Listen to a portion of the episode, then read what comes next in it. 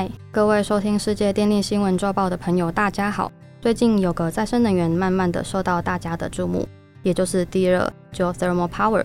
它是一种稳定而且蕴藏丰富的能源。几十年来一直努力在摆脱仅为配角的定位，地热可以在社会所需的能源组合中发挥重要作用。然而，尽管潜力巨大，而且已有一百多年的历史，但却落后于风力和太阳能等其他再生能源。全球第一座地热发电厂位于意大利，是在一九零零年代初期时安装。虽然开始的很早，但目前全球地热发电装置容量也只有大约十四 g 瓦，年发电量大约九百五十亿度。然而，由于次世代地热技术的进步，最近重新引起全球人们的兴趣。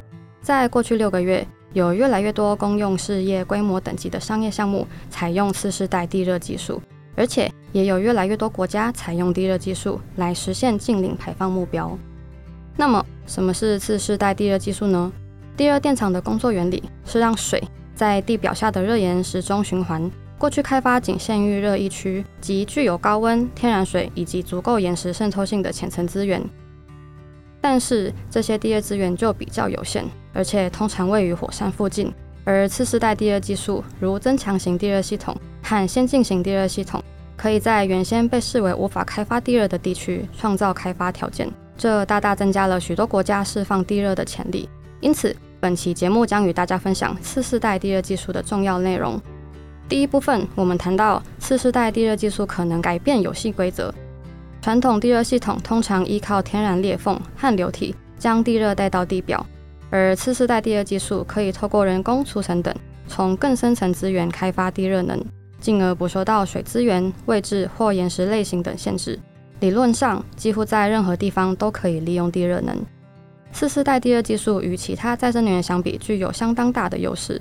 首先，根据美国政府的一份报告，地热在所有再生能源技术中，土地使用强度最低，达到发电量十亿度仅需要七点五平方公里；太阳光电、水电及风电则分别需要三十六点九、五十四及七十二点一平方公里。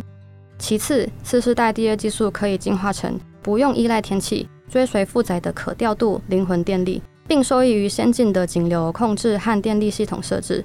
次世代地热发电厂可以在数分钟内提升和降低发电量，并且可以根据系统的要求运转一定的时间，以确保电网的可靠性。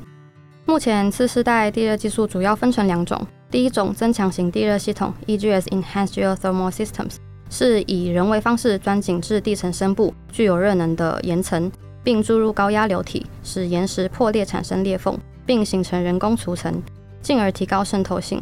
但 EGS 被外界最为诟病的就是可能会引发地震风险，以及地层越深虽越高温，但孔隙也越少，工程难度也随之增加。最具代表性的厂商是位于美国休斯顿的 Fervo Energy，股东之一是 Bill Gates 创立的 Breakthrough Energy Ventures。Fervo 的研究结果表明，EGS 地热系统可以储存数小时甚至数天的能量，可作为长效储能系统。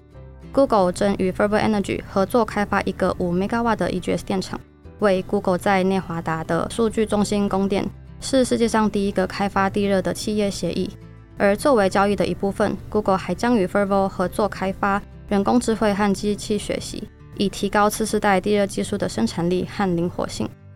第二种先进型地热系统 AGS（Advanced Geothermal Systems）。不像 EGS 采水力裂解法，且相对不依赖孔隙率与水资源，看看风险与环境影响较低，不会抽取任何地热流体，主要是使用热传导方式吸收地下岩层热量，并循环带回地表。但钻井的复杂度与成本高是最大的挑战。目前国际主要有两家开发商，一个是加拿大 Ever 公司，成立于二零一九年，开发之技术为 Everloop，首先在加拿大进行示范计划 Everlight。展现技术可行性，而首个以商业化为目的的项目位于德国，规模八点二 w 瓦，去年十月开始兴建，预计在今年的七月开始钻井。专案获得了欧洲创新基金九千一百六十万欧元的补贴，约台币三十亿。